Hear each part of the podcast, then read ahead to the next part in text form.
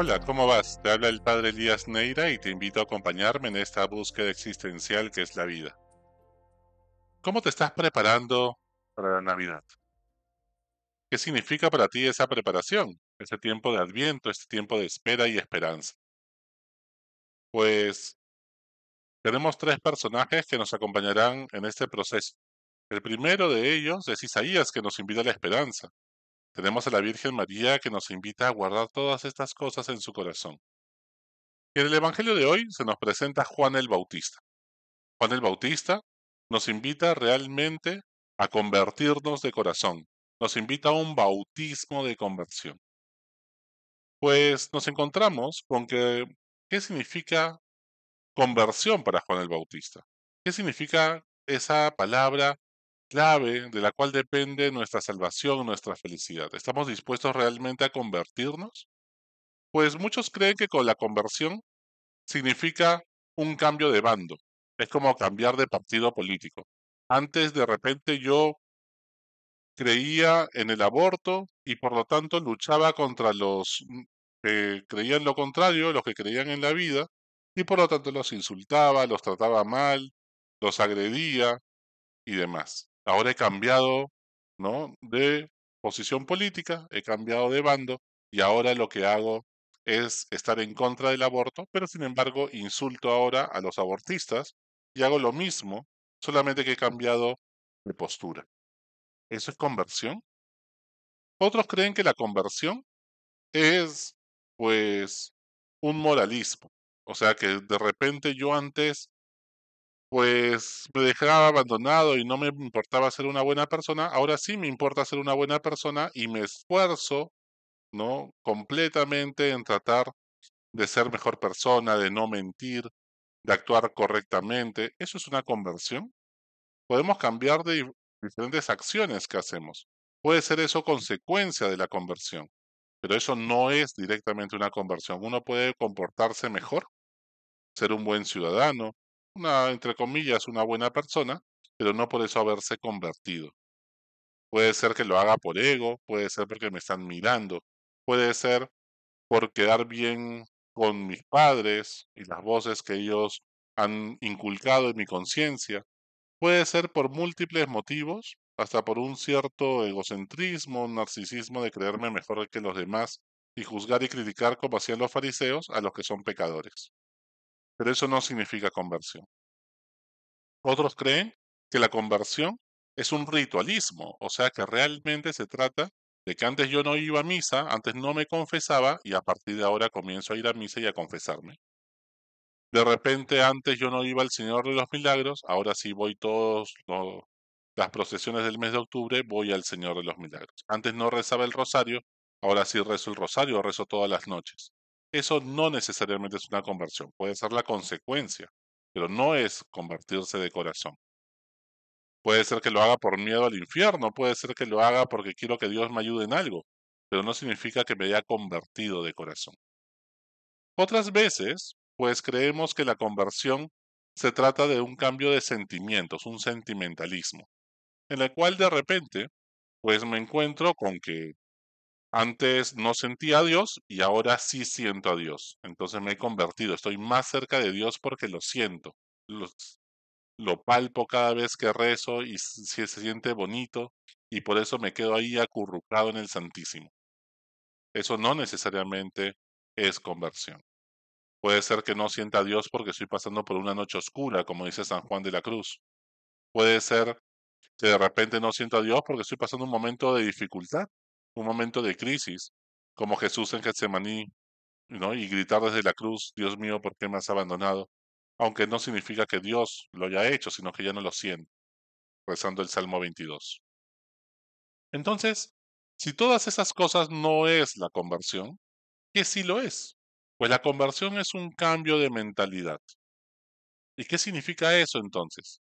Pues significa caer en la cuenta, tomar conciencia de cuánto Dios me ha amado.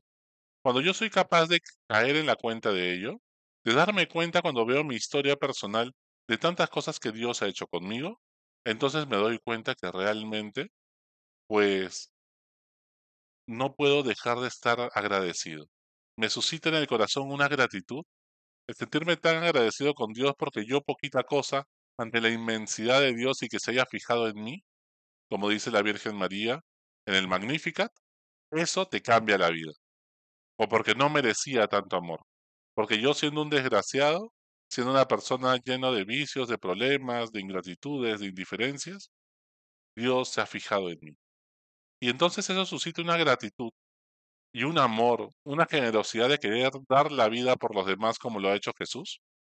Entonces, ya no es que sea esfuerzo, es de que me nace querer amar y llenar de besos y abrazos a todos.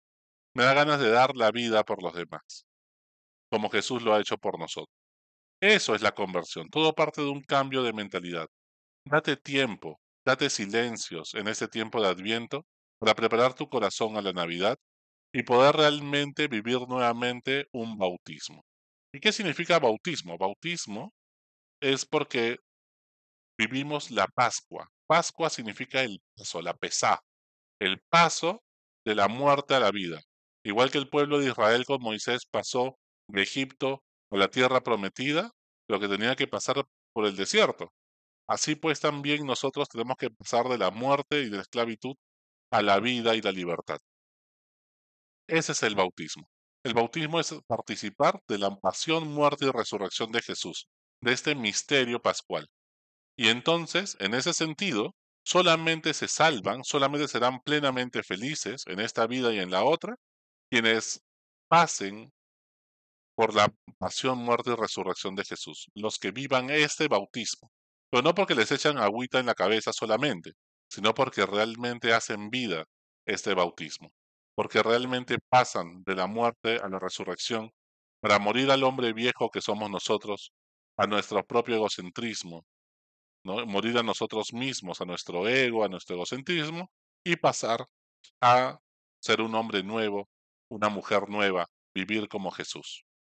En eso significa y eso simboliza entrar al río Jordán, sumergirse en las aguas, dejar que Juan el Bautismo, Juan el Bautista, nos coja de la cabeza con amabilidad y como símbolo nos sumerja en las aguas para renacer cuando salgamos de esas aguas, ¿no?